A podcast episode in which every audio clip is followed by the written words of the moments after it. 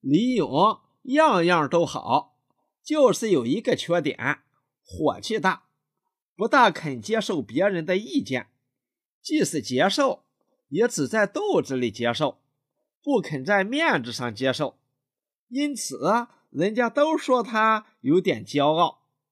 一九四三年五月十一日，李勇挑着担子赶集，一路上尽是枣树林。枣花开，天气晴朗，蜜蜂嗡嗡地叫着。走热了，他把衣服脱下，搭在担子上，正埋着头往前跑。一个人叫他：“李勇。”他抬头一看，是区里的民兵大队长，就问：“哪里去？”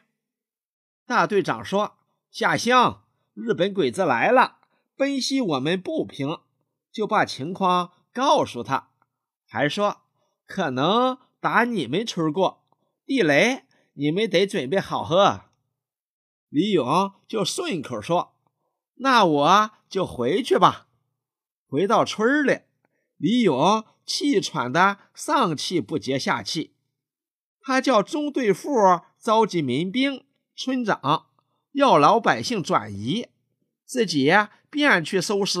爆炸工具，带领了民兵仔仔细细地布置好地雷。第二天，五月十二日早晨，是一个阴天。日本鬼子果然从那长满枣树、榆树、槐树绿茵茵的道上露头了，拉了一长串，有二三百，慢慢地跑过来。